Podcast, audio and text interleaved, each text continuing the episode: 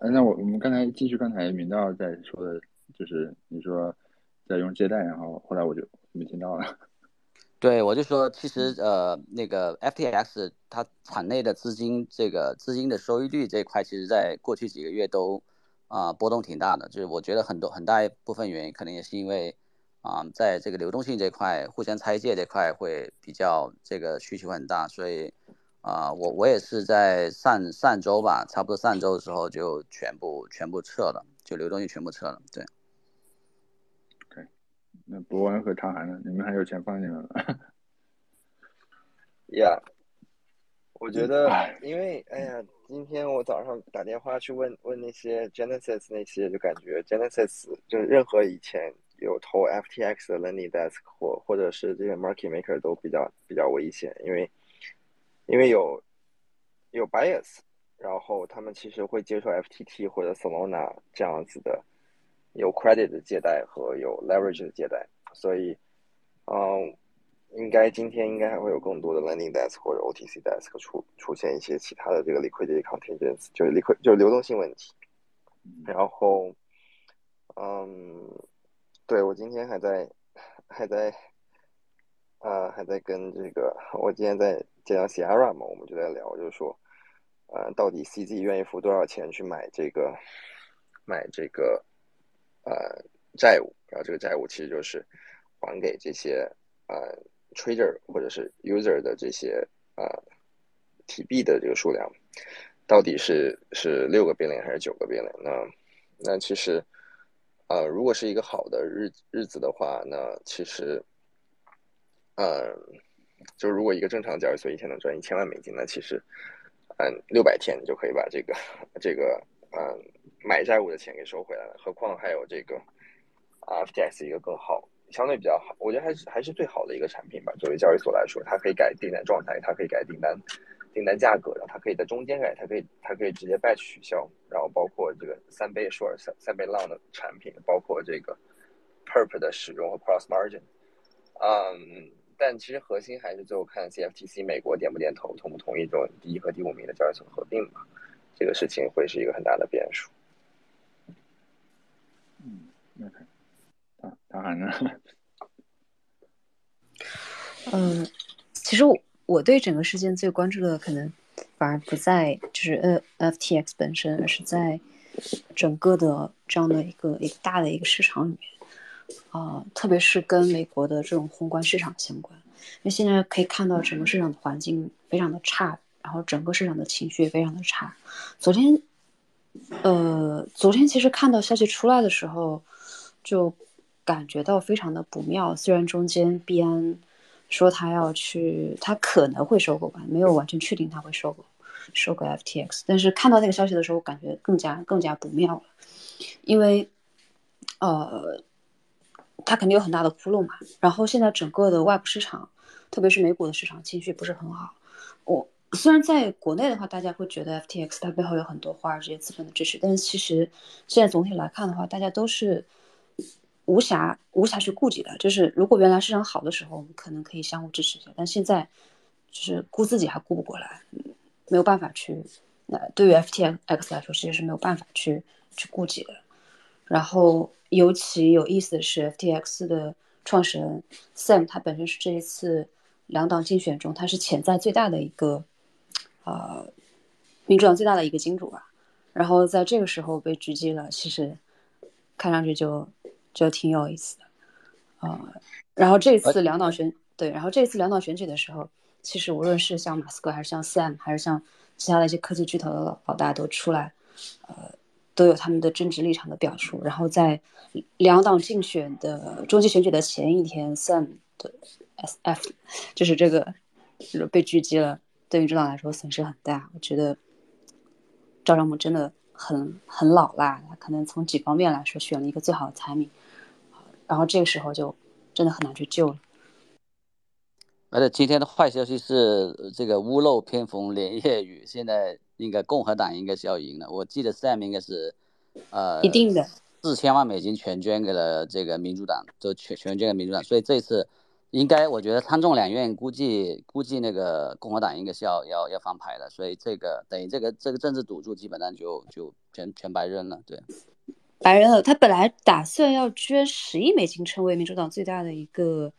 金主的。然后刚我看到那个信息的时候，非常的震惊。然后因为现在 FTX 被被狙击了嘛，他其实也掏不出十亿美金了。然后这一次。我不知道大家有没有关注这个中期选举？就这一次，因为美国的整个的政治立场非常的分裂，社会非常的极化。那现在之前之前其实这种就大家就赚钱嘛，就就 FTX 也赚钱，那马斯克也赚钱，就不太会说我自己下场亲亲手去干政治的事情。但这一次，因为美国社会非常的分裂，所以像像他们都坐不太住。然后这次像马斯克自己买了，呃，他花了。花了一百四十亿美金嘛，买了 Twitter，然后下场为共和党去选，这个是一个非常罕见的事情。而这次中期选举所砸的钱其实是前所未有的，比上一次像特朗普那次上台的时候砸钱要多好多。啊，真的是选了一个赵尚梦，真的是选了一个非常好的 timing，在一个政治博弈的一个紧要的关头，然后在市场情绪非常糟糕的一个时候，在外部美股的这个市场情绪也很糟糕，就没有。就外部看不到有谁到底能够去救 Sam 的时候，狙击了 FTX，觉得很经典。而这个事情肯定也会对美国的政治市场产生一定的影响。OK，嗯，看得出来这个事情其实非常的复杂，就不光是 crypto 这个市场，它还跟美国当前的政治环境就是挂上了很长的一个钩。那我我我我打算这期就是我们想，我我们先把。话题先聚焦在 FTX 这次为什么就是有这么一次，可以说是 clean death，就是而且是 quick death，就是死的非常快，然后虽然还用死可能还非常快的失败吧，就是 defeat 吧，对。然后我想先聚焦说它为什么会导致这么快和这么的的一次失败，然后我们再把话题延展到就是就是跟政治相关的联系。最后大家有什么问题可以再就是再再再问再问几位嘉宾。然后，我想先问一下，就是说，你们觉得为什么 FTX 这次的，就是它的致命伤是什么？虽然说现在还没有，就是很多细节没有公布，是什么样的致命伤会让它倒下的如此的快？呃，随便，不用在乎自己。要不然明道老师和博文老师先讲。你们，对我我自己觉得这一次其实跟政治这一块我倒感觉没有太多关系，因为这两两条线其实还是分的比较开的。呃，我觉得其实整个 FTX 这个事情，我觉得还是 Luna 和三 A 系的事件的一个延展。就是说在这两个事件里面，我个人觉得啊这个 FTX 是有敞口的。而且是有非常大的敞口，并没有说出来。这个敞口，而且现在大家已经把这两个，就 FTX 和和那个 Alameda 本身两个的模式已经摸得非常清楚了，对吧？因为大家知道，就是从就是你从一三年，我们是一三年开始，最早交易所 MT Gox 门头沟当时爆雷的时候，后来也有很多研究报告，就爆雷的时候已经已经有人发现，在在 MT Gox 内部其实都有交易的自己的专门的交易账号，所以交易所其实。在内部有自己的自营账号做交易，这个事情在业界就在整个 crypto 里面是大家都是心知肚明的。其实这个不是一个秘密，不是一个秘密。但是这一次，我觉得这个周期 FTX 的这个玩法和模式上，我觉得跟以前是完全不一样的。比如说，我们知道交易所 MT Gox 之前门头沟有自己的内部交易团队，而且非常赚钱。然后 Bifinex 在一七年暴雷的时候，也是存在着它跟跟母公司间有十亿美金的拆借。因为这个事情导致了导致了它这个当时 USDT 一个一个很严重的一次脱锚，但是大家知道这这些交易所内部的自营团队交易，在过往都是非常非常隐蔽的，没有没有人会公开说这个事情，也没有人会把一个牌子打出来。但我觉得这一次这个 FTX 在这个周期里面出现，大家也可以看到，从 Alameda 开始做，包括 Sam 在一七年做交易的时候，都是以这个交易员的身份存在，然后再做交易所。所以这个周期，我觉得 FTX 模式最大的一个一个区别在于，基本上它是把对冲基金加一级市场，对吧？后来它又做 venture，又做投资一级市场投资，加上把交易所这个东西放在一起，三种模式结合。这里这里面你看到这三个玩家里面，三 A 是纯粹做开始纯粹做 trading 的，然后这个呃 jump trading 也是纯粹是 trading 的，后来转做一级市场，但是没有哪一个是把一级市场、二级市场。再加上交易所，交易所就是一个银行啊，对吧？所以现在的模式很很简单，就是基本的交易交易部门拿他的这个资产然后去这个交易所里面去去这个呃获取这个资金来源，所以交易所本身成为交易部门的一个很重要的一个一个负债端的一个资金来源。投了这个一级市场项目，可能拿拿过来拿拿过来做这个这个抵押物，包括 FTT 本身就是 Alameda 其实 FTT 都在都可能有可能会，这当然这我是猜测，我没有我还没有没有，这现在目前来说，我觉得还没有定论，我仅仅猜测，我觉得它是可能用了很多 Alameda 本身的这个 portfolio 里面的这个这个这个代币，这个到交易所里去拆借了很多这些资产出去，那这里面这个拆借资产如果只做对冲进的交易的话，我觉得还好办，比如说。你拿 STETH 来去抵押到这个呃 FTX 借 ETH 出来去做一些跨这个这个有有这个有对冲套利这种交易，我觉得还好办。但是我担心的是，有可能会大量投到一级市场项目，包括 Aptos 啊，包括 Solana 这种有锁仓期的这个期限错配的交易。我觉得大概率是因为这个事情导致了，就是说，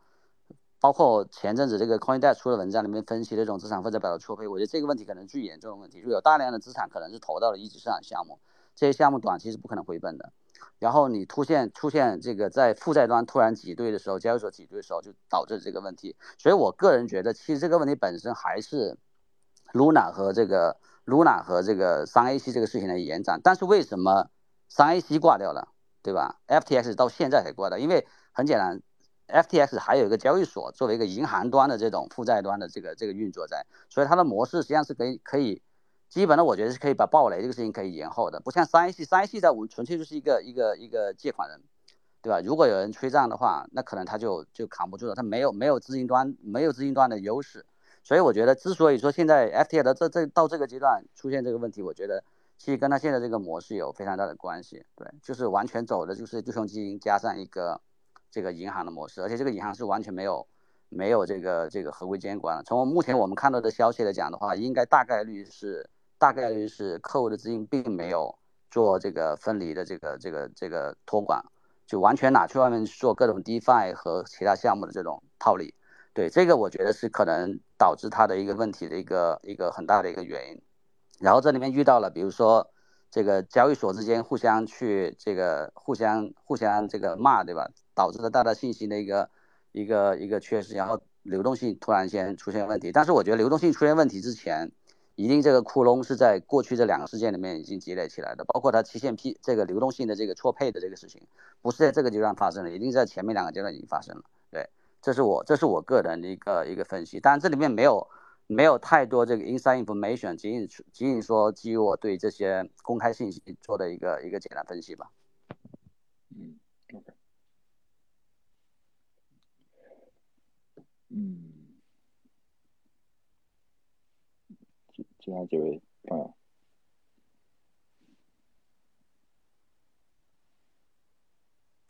对，嗯，我觉得其实主要还是我跟明道老师想法比较类似，我就觉得就是，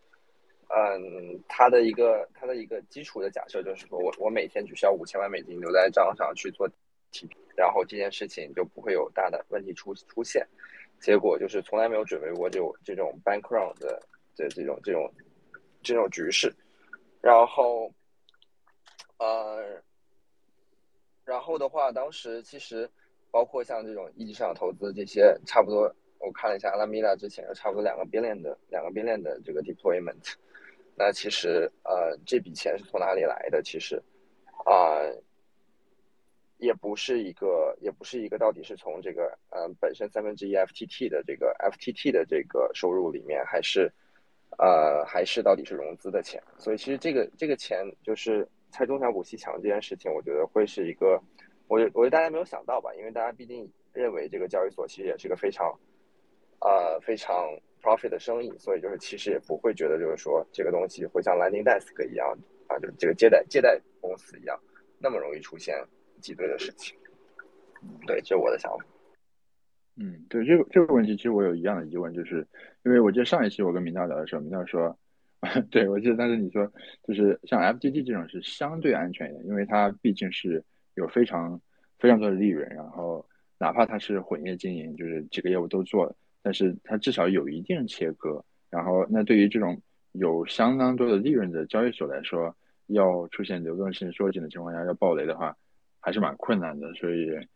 哎，嗯，对。稍等，领导怎么下去了？对，所以就是，呃，但是结果 就非常出乎大家的意料，这么看起来这么失，看起来这么这什么钱多势重啊，的的的的交易所突然间就一下就没了。嗯，OK，哎，明天老师应该上来了。嗯，对，那个 Forgiven 有有什么想说的吗？关于这个问题，就是我刚才问的问题是，呃，FTX 的致命伤是什么？然后这个致命伤会让他倒下的如此的迅速。这个问题你有什么想说的吗？OK，不对，可能还在营业，没事。嗯，那要要不然我我我我我从另外一个角度来谈一下这个问题。其实如果是一个牛市的时候，它我觉得不太会发生这样的事情。从 FTX，尤其是 FTE 的暴跌里面，能够明显感觉到市场情绪的力量。就就当整个市场进入到一个恐慌的阶段的时候，我们原来可能会觉得有一些非常庞大的。特别是它，呃，资金实力很雄厚，然后它可能它的派系比较盘根错杂，甚至 FTX 可能是币圈里面所有的项目里面，跟政府跟尤其是像美国这样强大的政府走的最近的一家公司，它大家会觉得他有政治上的庇庇护，那么上边他就没有，嗯，那么我看到明道老师有个 thread 说，个币安就是走人民的路线，那那这样的一个公司要搞垮它其实是非常难的。呃，但在整个它的坍塌的过程中，我能够感受到整个市场情绪的力量非常的强大，并且很难以去违抗它。所以，还是前面提到的，就是必然选择去基于它的这个时间点非常的关键。如果不是在这样的一个时间点，而是在一个呃牛市或者是一个比较平常的市场的话，我觉得还是很难去，就是他可能就就 Sam 可能有足够的时间去去拿到这些钱，或者是说他他有可能从其他地方。啊，找到这些钱，或者说市场，他的这些用户不会就做这么猛烈的这种提币，因为前面有 Luna 的这个历史在恐慌的案例在前，然后现在从政治上，就是从整个宏观情绪上，对于 Sam 来说是一个很敏感的时刻，政治上的呃挫败，然后啊，然后 Sam 这这，而且跟 Sam 这个人有很大的关系，他他呃。我我昨天晚上吧，就听了大概有三场来自于英文世界的这个 Twitter，然后人数都很高。其中听到一些 DeFi 的这种创业者，无论是在伊朗还是在美国这边的 DeFi 的创业者都在抱怨，就是很讨厌 Sam，因为他所做的一系列的政治操作是为了他自己的这家公司，是为了整个 Crypto 的这个行业，尤其是对于 DeFi 的这个游说监管。其实，在这次以太坊波个大的时候，我们就已经能够听出来，就大家对于这种。要办掉 DeFi 的这种监管，对他这对这个是很忧虑的，是呃，其实有一群人在有在在号召大家去游说美国国会不要去做这样的对 DeFi 的这种严监管，然后对整个行业采取一个更加柔软的一个一个监管措施，呃，那么那么大家因为就整体来说，大家作为一个行业来说有行业的利益嘛，那为了这个行业的利益来说，我们需要有人带头，呃，这个人现在离美国政府最近的。离美国跟美国监管政策最走最近，其实就是 Sam。但 Sam 做的事情，他不仅没有为整个行业去寻求一个更好的，反而反而我是一个 Sex，你们是做 Dex 的，我把你们都都办掉，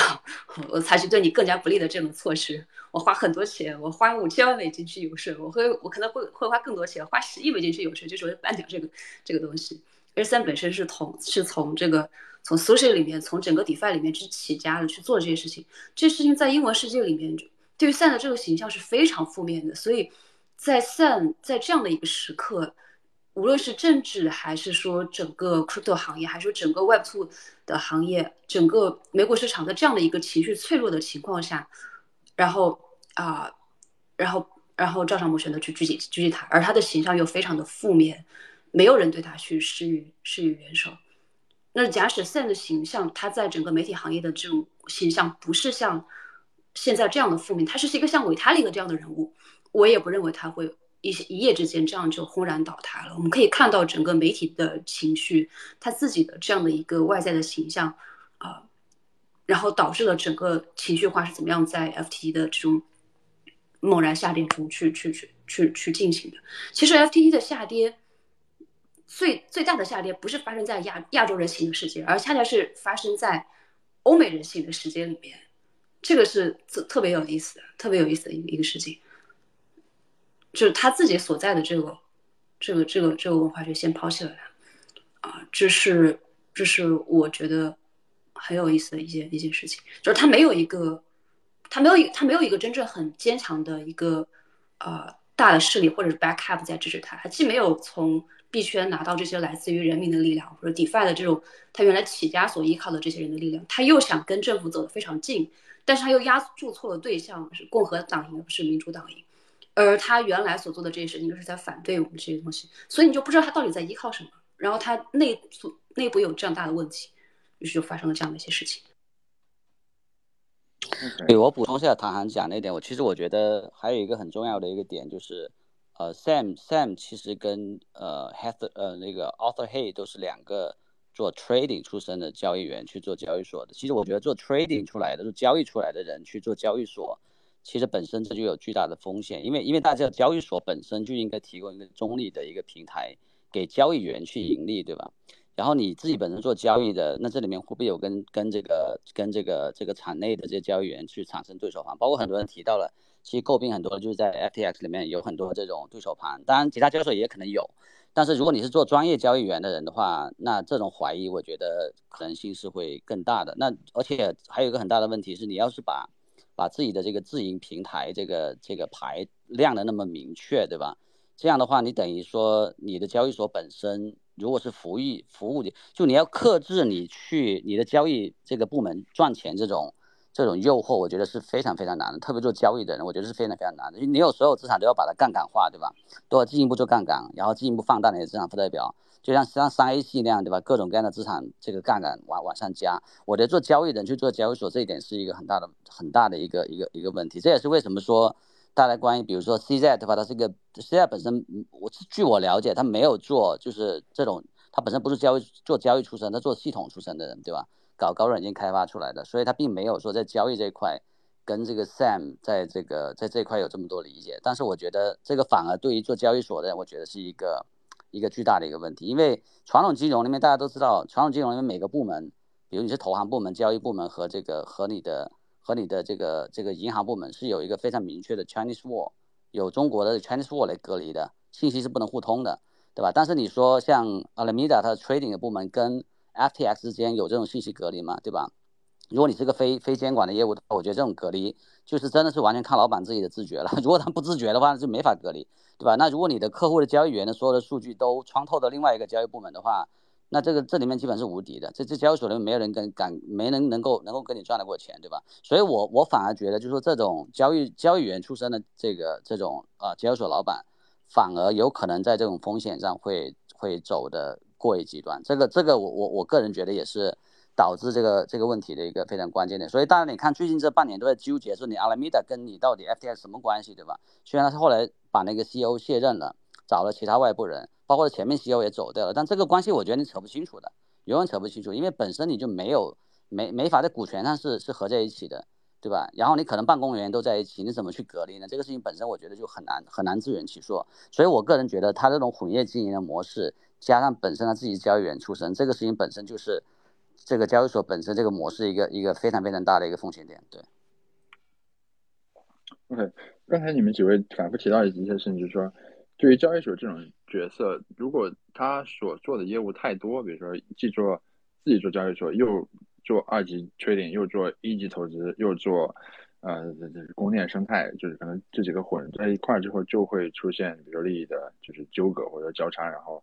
就那如果从这个角度看的话，呃，我想想，就这是不是说以后这些混业经营的交易所都会在一次一次的，嗯，不知道是清洗还是什么，就慢慢的把某些业务给剥离出来？但但其实就是混业经营的，就是那个利润或者说优势也是特别明显的。我不知道这个大家会以后接下来会怎么怎么变化？你看 Coinbase 就行，知道了。Coinbase 是赚钱最少的这几个叫赚最少，为什么？因为它最合规，它最合规，对吧？它所有的资产都是审计过的，所有资产都是客户资产是完全隔离的，跟它公司本身隔离的。第二个，它没有自己的交易部门，然后它有一个 venture 部门，有一个二级投投资的部门，但那个部门在这个信息隔离上也是要要完全符合美国的这个监管，就跟传统银行是一样的这个做法，所以它不赚钱啊，它不赚钱，对吧？它根它比不上，它比不上那几个离岸的交易所啊，对吧？但这就是代价，就这这个我觉得做交易所的代价，如果你要做到合规，对吧？这也是为什么 Coinbase 从一三年到现在没有出现任何问题，没有被 hack 过，没有出现过安全事件，没有出现过流动性问题，对吧？这本身就是就是合规的代价，所以我觉得这一次之后。就是当然，离岸交易所这样该怎么玩怎么玩，对吧？都按野的路子来玩没问题。但是我觉得你要到要要到在岸去获得牌照的话，我觉得这种监管是一定是按照传统金融监管走的，就是一定要分把这个业务分开。对我觉得这一点其实不需要重新去发明这个这个轮轮子，对吧？这本身传如果是 CFI 本身就是合就是做合规的，就是做监受监管的这种 CFI 中心化业务的话，我觉得走这种这种所谓的合规路线哪牌照路线没有没有任何问题。而且这一点确实对于。对于你的客户资产是一个很好的一个保护，对。OK，那呃，如呃，如果你要想的话，其实币安他自己也有，这就是他虽然说没有那个公开的阿米达这样的就是 trading，但他也有自己的就是生态 BNB 的 B BNB 的生态，然后他同时还有就是 B 一级市场的投资部门。对于 Bn 这来说，这种混业经营对于它的资金安全有就是有影响吗？是一个潜在的忧患吗？我觉得就是我们也因为每个每个交易所不一样，但是我觉得你只要是一个非监管类的这种交易所的话，我觉得这个风险是一定会存在的，一定会存在的。对我觉得一级市场跟二级市场还要包括这个特别交易所，我觉得内部交易这个部门是就是如果有内部交易部门的话，这个事情是非常麻烦的，很难，我觉得是很难去避免这种所谓利益冲突的。对，这这个我觉得在每个交易所都存在，但是但是。区别就在于，如果这个交易所老板他本身的这种对吧，可能自制力会强一点的，或者他对交易没那么理解的，不不是说你是做专业交易出来的对吧？你知道怎么去怎么去怎么去跟你的这个专业交易员去做做对手方的对吧？可能还稍微好一点，但这个东西完全就基于对创始人本身的一个假设了，就就跟跟这个企业本身治理是没有任何关系的，对。OK，好，那我我想下一个问题是。如果说这就是这整个事情可以重来的话，FTX 在某个时间点之前，它有什么办法可以可以自救吗？就是我还好像之前那个就那个 Luna 那次，我好像问过类似的问题。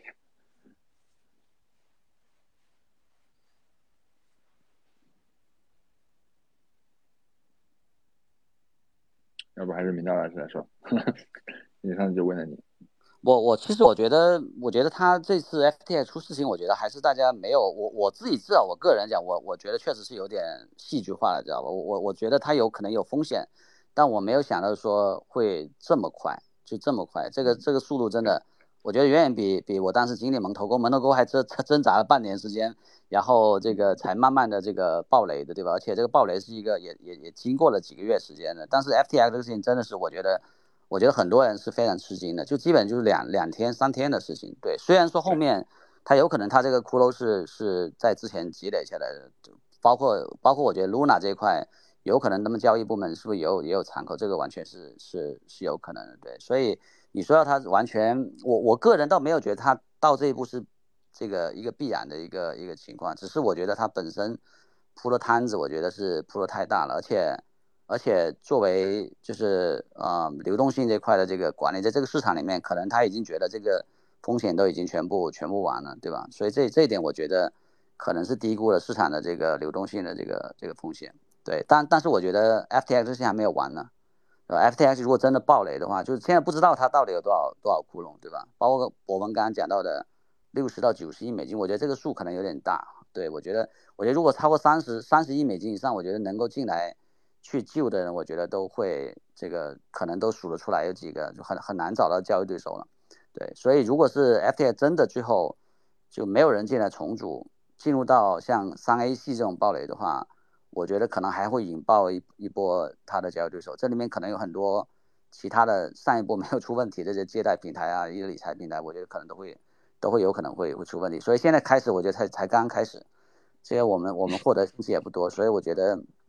对这个这个事情，要是真的是完全走向三 A C 那种破产清算的这个路子的话，我觉得那就会非常 ugly 了。这个市场会会很难。它包括它下面投的所有的这些项目的这个股权，对吧？可能要拍卖要出售，然后它还有还有，而且而且 Alameda 还有做很多这些做做事的这些项目，对吧？包括还有很多 Treasury 管这个托管的这种，在这个项目方本身的资金在他那托管的，所以这里面会，我如果真的是出现像三 A 系这种破产的这个路子的话，我觉得会非常的这个整个市场会非常乱，对。就说的话，这不是还不是最终季是吧？后面还有还要开拍？不是，应该不是，就才刚开始吧？感觉 FTX 的这个事情才刚开始，然后这一轮熊市应该会比较长，应该就是就是最近最近也在。也在美国这边和一些朋友在聊，说这一轮熊市就是就算是没有 FTX 这个事情的话，这一轮熊市可能也比我们想象的长，因为外部环境比前面几轮都要都要恶劣，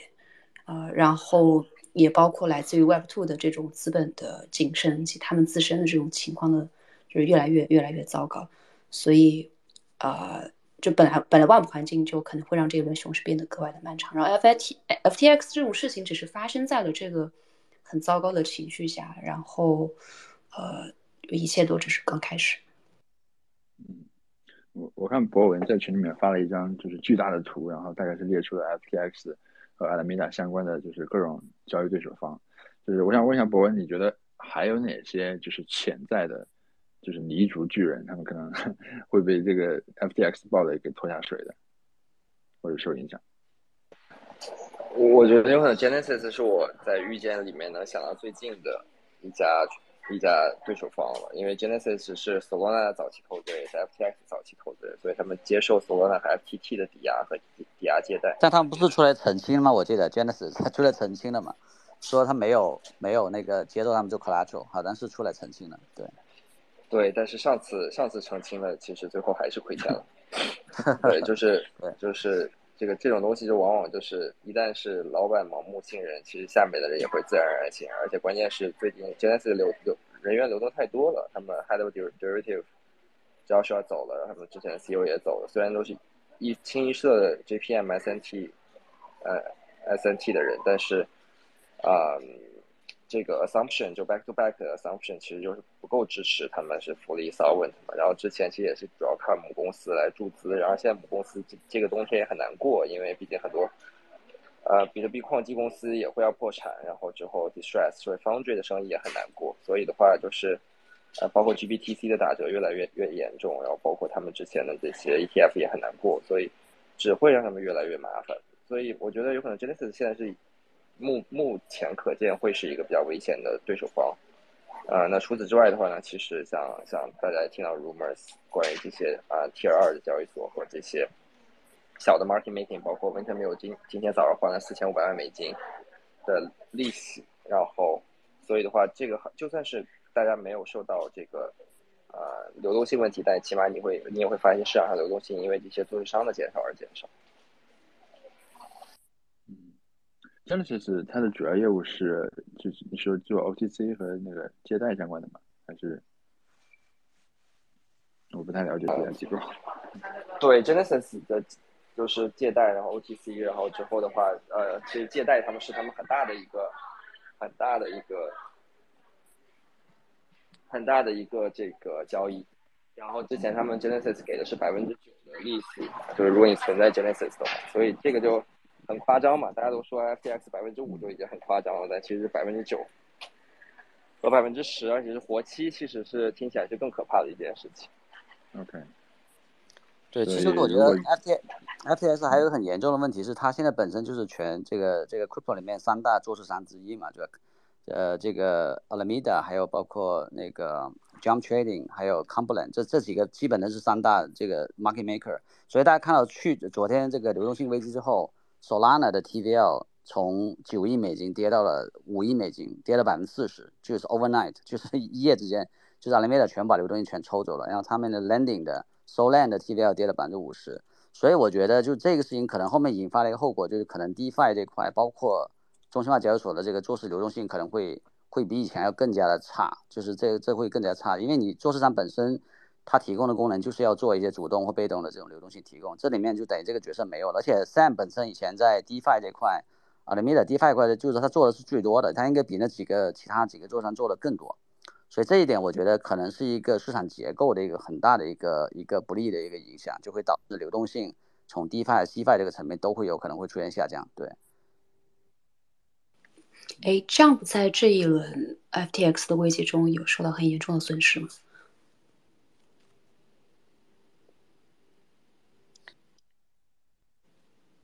出现问题，但是 FTX 不确定，现在这个事情真的不确定，因为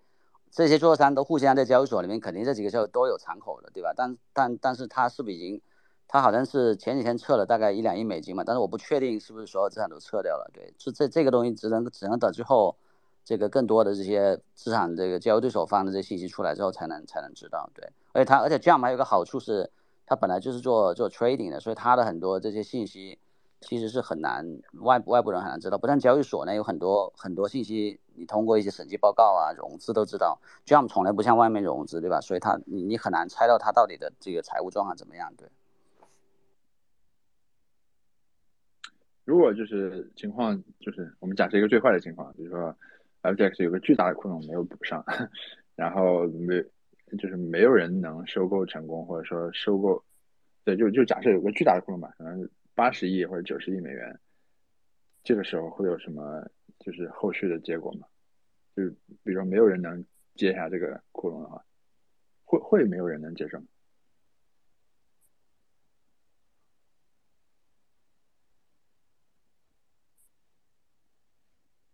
其实你说这个能接的人就只有只有只有币安了吧，对吧？我我不知道还有谁能接这个东西，但是对必然来讲，就是死掉就死掉了呗，对吧？你接着干嘛呢？如果到那一步了，对吧？我说的这个就是真的到那一步了，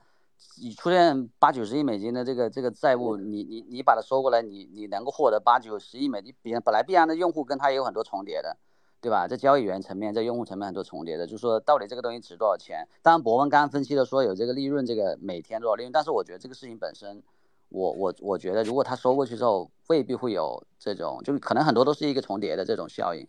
未必有一个增量的一个一个收入出来。其实我觉得最大的影响就是用户，因为 FTX 有大量的欧美的用户，这这个事情旷日持久，我觉得这个事情会比。蒙头沟这个事情可能影响要更大，因为因为大量的都在都在这个蒙头沟，但是还有很多亚洲，亚洲用 FTX 现在也是基本上全球用户都有，还有还有欧美的用户也很多，对吧？这个事情我觉得会，而且这里面受伤肯定是肯定是这个在平台的用户，对吧？不是那种就平台用户的钱可能出不来，所以这里面可能很多立法上啊、司法上这些问题会会很麻烦，对。哎，我我刚刚插两句啊，刚才他妈的一直在。接待，不好意思，那个，嗯，我看 Sam 好像说 FTX US 是刚兑的，就是 FTX 的美国用户跟世界用户是区别对待的，也就是我这这个这个是很正常，因为因为 US 那块是跟就跟 Coinbase 一样的，它是完全隔离的，但那块的没多少，没那都在都是 .com，所以那个东西啊没事儿啊，非美国用户就就就就 就变成劣后了，你知道 非美国用户变成劣后劣后。嗯，然后，然后我个人觉得，其实，其实现在收购的概率其实特别的小，因为 Sam 肯定是最后一个打电话给给 CZ 的，CZ 应该是把所有人都看了不要这个 deal，包括我看 Coinbase CEO 他不是说过去二十小时跟好多人打了电话，然后经过肯定是对吧，非常仔细的考虑之后决定不收了。那 CZ 肯定是最后一个接到这个 deal 的人，其他其他我们都看。Coinbase 说的是他不看 FTX US，对他没说看 FTX，Coinbase 没有钱看 FTX US。F F T X 什么的，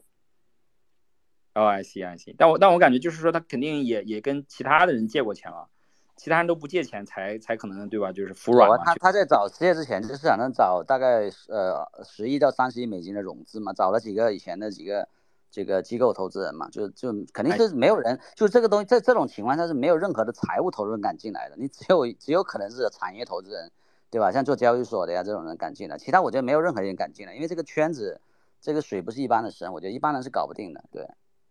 ，OK，OK，那那看起来就是他至少之前已经向别人要过钱，然后别人肯定也是问过，看他到底亏了多少钱，对吧？到底要多少钱能补上这个窟窿？然后大家都算过账，觉得这事不划算，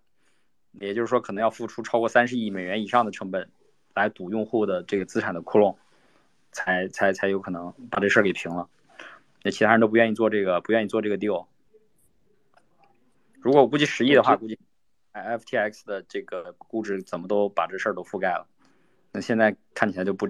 我估计明导说三十亿可能往上走吧。对，但是我觉得这里面有区分一个问题，就是说到底它是流动性缺三十亿美金，现在是需要的钱，还是出现三十亿美金的亏损？我觉得这是两个完全不一样的概念，对吧？就如果他说我是缺三十亿美金，现在就要这个钱去应付这个客户的体现要求，这个问题我觉得，如果他的资产有五十亿美金。我觉得这个这个问题可能不大，我觉得市场会有人愿意去做这种 deal。但是如果说他就是像三 A 系那样直接亏了三十亿美金、五十亿美金，这个窟窿的话，我觉得他可能现在是整个企业的价值都不一定能够撑得来。就是这一点，现在目前来说没有没有足够的信息去判断到底他是因为流动性的问题、错配的问题，还是因为就是在交易端出现亏损。比如他作为单边交易。没有做任何对冲的，出现亏损，对吧？那这这个如果是出现三十亿美金的亏损的话，我觉得这个市场真的，我不知道，我觉得没有，应该没有几个人能够能够敢接的，对。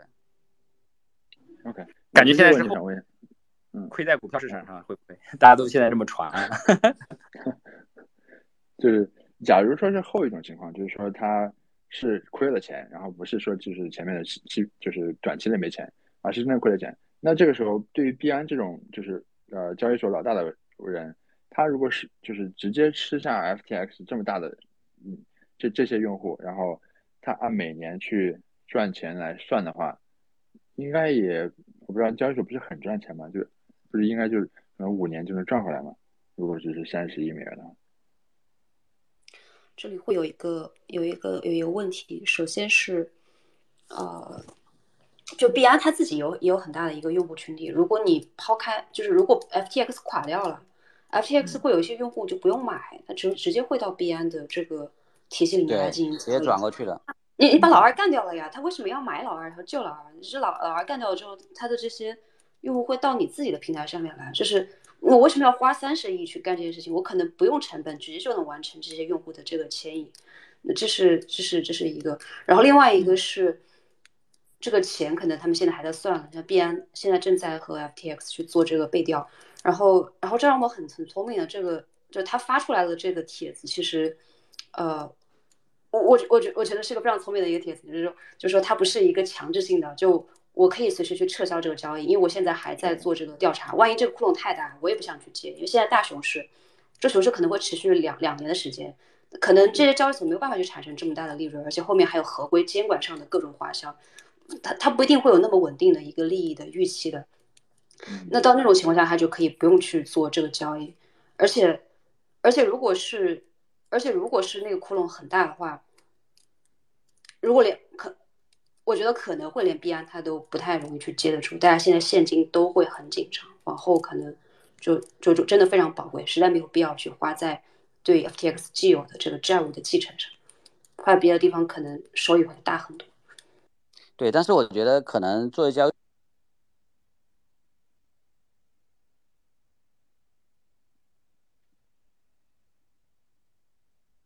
喂，怎么突然没声音了吗？对，我觉得，我觉得这个事情还是得从另外一个角度看。如果说真的交易所要站在一个行业的角度讲的话，如果它的成本和收益能算得过来，我觉得还是有可能做这个交易的。但这个交易的前提就是，如果你让它这个事情爆雷了。上百万用户去各种维权、各种起诉、各种各种集体诉讼，我觉得对整个行业，包括对币安，我觉得不是个好事，这真的不是个好事，对吧？就说这个说白了，这个这个熊市本来说，如果这个事情能够重组完，一个白马进来把这个事情搞定了，那可能这个事情就三个月、四个月就 O 就 over 了，就没有了，对吧？然后监管上可能也没那么大压力。但是如果你让这个东西自然暴雷，上百万人去各种维权、各种集体诉讼的话，那这个熊市可能就三年、三年、五年都搞不定。这个东西我觉得对币安也不是个好事，这这是我觉得。门头沟搞了好多年，门头沟，好多年，还没回来呢，对吧？一四年了，到现在都没有回来，现在还没有搞搞清楚。对啊，到到明年一一季度才才才说要搞嘛，就是这么多年，对吧？而且各种这这个事情本身就，当然这里好处是让大家对交易所本身的合规和这个安全会有很多这种这个有一些新的思考。但是我觉得对行业来讲，如果这个事情真的 FTX 一样的就这样暴雷的话，我觉得我觉得整个熊市会会会很长这时间。嗯，OK，嗯，就是我其实好奇，就是说 FTX 到底要就是要要要怎么做才能够就是就是制造一个九十亿的这么大的窟窿，就他们他们有这样有这么叫什么有这么不靠谱吗？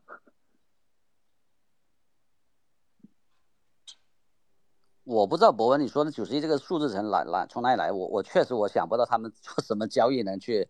除非真是买的是俄罗斯股票，真的我觉得没有我我想不到任何一个交易路径就是有这么大的亏损的。我觉得我我确实想不到，就哪怕 Luna 它最顶峰的时候，整个铸币量对吧？那那那个那个，而且当时 FTX 当时出来澄清了，没有任何的 UST UST 的这个敞口，所以就就就这过去这两年的这种各种事件加在一起。我觉得到不了这个量级，我个人感觉可能就十到十到三十亿美金这个 level，我我觉得应该没有那么大的这个窟窿。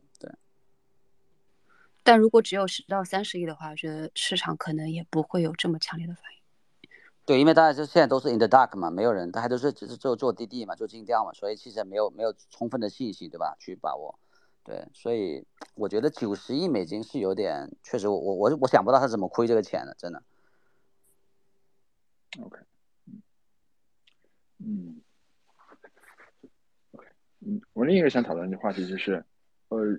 就是你们刚才也提到说，如果 FTX 是就是彻底破产的话，对于 Solana 甚至不用彻底破产，对于 Solana 现在生态其实影响已经非常显著了。我觉得上一次 Luna 的崩溃就是会让大家想，就是就一个公链如果说过于依赖某一家就是中心化某一家那个啥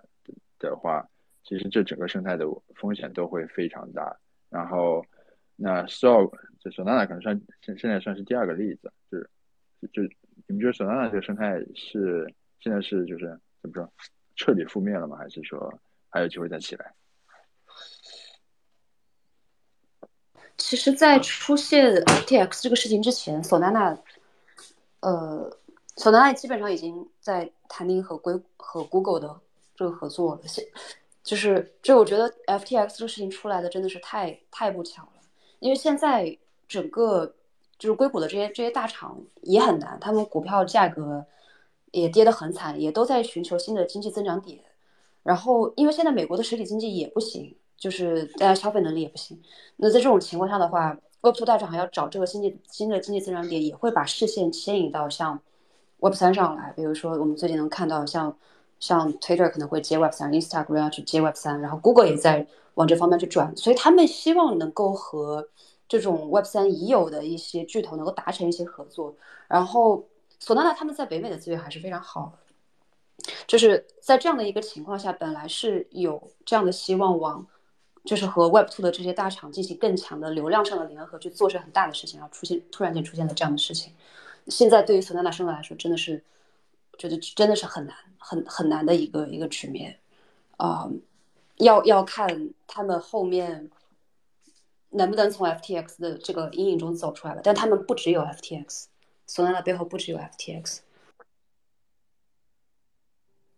对，我觉得，我觉得最大的一个问题就在于，其实 Sam 是整个 Solana 的架构师，总架构师，对吧？你包括那个，嗯，那个他的这个 Solana 几个创始人，其实都是。都是从这个硬件做做芯片那块出来，其实硬件的这块其实对交易不了解的，所以 Solana 后来它的整个叙事想做去中心化的纳斯达克，其实都是 Sam 提出来的 idea。然后它包括上面搞的搞的那个 SRM 几个交易 order book 的交易，就是这个这个其实你发现都是跟 Sam 这种交易员这种这种技能是高度吻合的，你知道吧？所以如果如果说这个 FTX 没了，Solana 我觉得整个生态或者整个叙事要重新写一遍，基本上得重新写一遍。对这个这个，我觉得影响是非常大的，更不用说后面交易所就如果没有交易所支持的话，那它的这个各种项目生态项目的上币啊，对吧？流动性的这个支持这块就基本上全就全没了。对，这这个我觉得影响基本上等于重生了，这这个确实影响非常大。所以大家可以看得到，在市场的反应也反映也反映出来了。而且，但现在 Solana 不上市，不单它一个打打这种高性能链，对吧？Aptos 啊，四月都出来了。那那那其他的这可能在技术上就绝对不会比 Solana 差的。如果你生态支持这块少了一块的话，我觉得这个影响会会非常非常大。对，而且而且哪怕币安把把把那个把那个 FTX 收了，那币安也不会把 Solana 当它的公链，对不对？它有 BSC 呢，对吧？所以这个这个事情本身，我觉得也跟它的战略会有很大的冲突的。对。OK。嗯，呃，我们差不多，我刚才准备的问题就问了差不多啊，有一个还有一个啥啥，是那个我看 CT 发了一条推特说，他说有两个 two big lessons，第一个 lesson 是 never use a token you created as a collateral，就是不要用你自己创造的代币作为抵押，这个说实话我没听懂，这是为什么呢？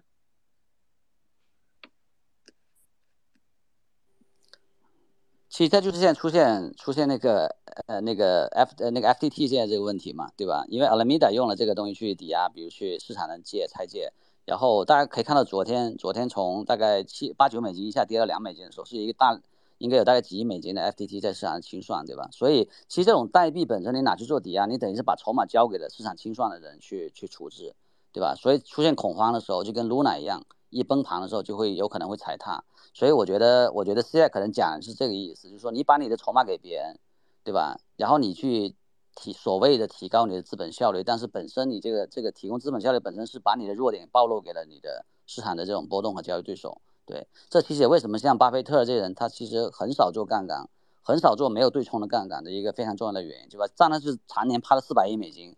就等着等着市场乱的时候去捡便宜，对吧？因为他他想。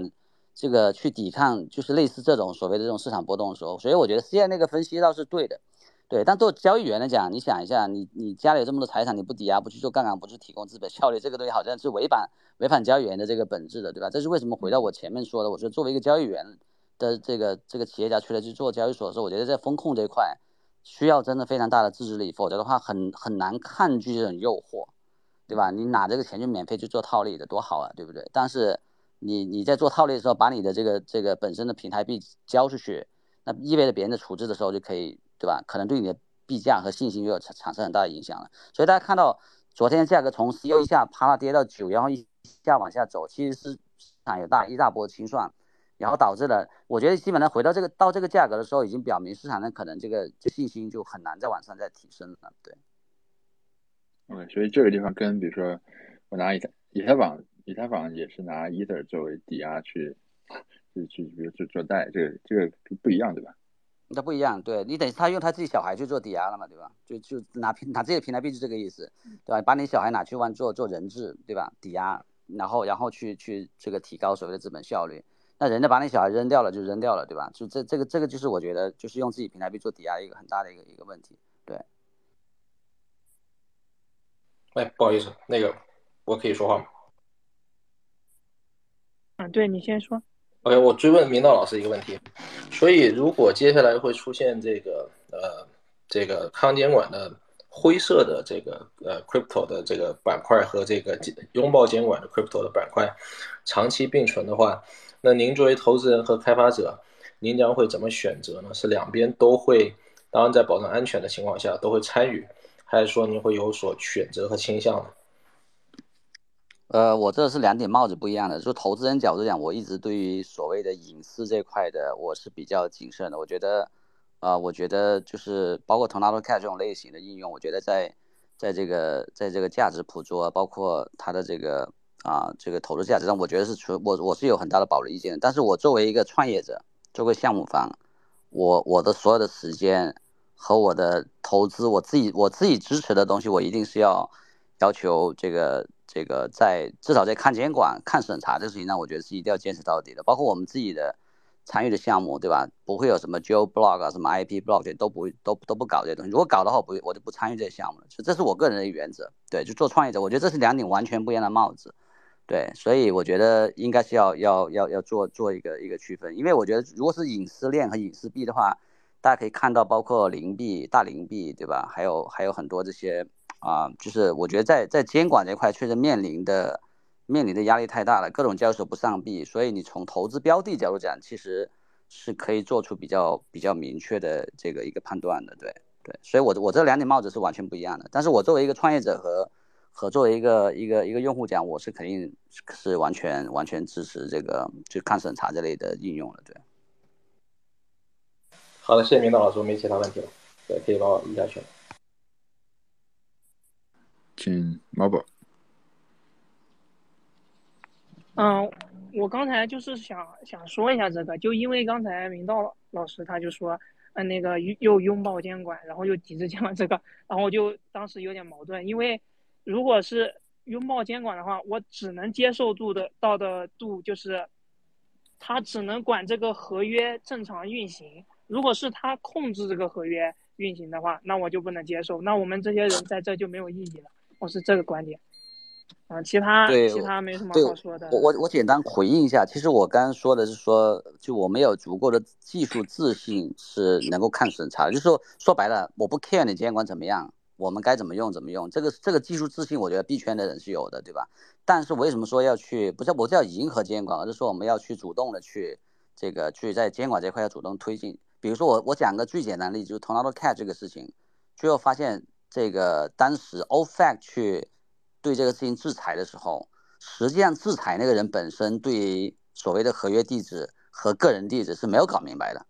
所以这人是不知道的，你知道吧？他是我他的决定本身是一个基于错误信息和没有 well informed 情况下做的这些决定，所以后来他把那个把那个大大家看了后，从那就开始在 GitHub 上的代码又可以重新开放了，对吧？然后有人用用用又又用这个来去 copy 到新的一个服务去，所以我我想讲什么意思呢？其实我觉得大家不要把监管这帮人都当成一些恶棍，不是这样。我觉得他们这他们就是文盲，就是 stupid，就是可能不了解新的东西，你知道吧？所以我觉得我们应该足够的去说服。对吧？最好是最好是能把他们转成用户是最好的，就不要去说一定要把他们当成一个对立面来看。我觉得现在我感觉啊，就是原教旨的这些 crypto native 很多人就是把监管直接就当成一个对立面。其实我觉得这帮人是没有，就是没有没有受到足够多的这个这个信息的这种这个了解的，所以他做出的都是一个错误的决定。对这一点，这一点我觉得是可能对于这个我们监管这一点，我觉得是相对来说比较比较简单的能够做的事情。对。OK，哎，今天时间真的是 没想到搞了这么长时间啊，这么多朋友过来聊这个事儿，然后看来这个的确是一个大家特别关心的话题，然后这个事情的确就是还没有结束，的确只是刚开始，然后我们应该会持续关注，然后未来如果有再合适的时间，我们可以再来聊这个话题，然后咱们今天就要不就先到这，然后感谢各位嘉宾，感谢各位就是听众，各位发言人，然后谢谢谢谢，嗯，好的。谢谢大家，谢谢杨老师，谢谢米道老师，谢谢谢谢，好，那就拜拜了，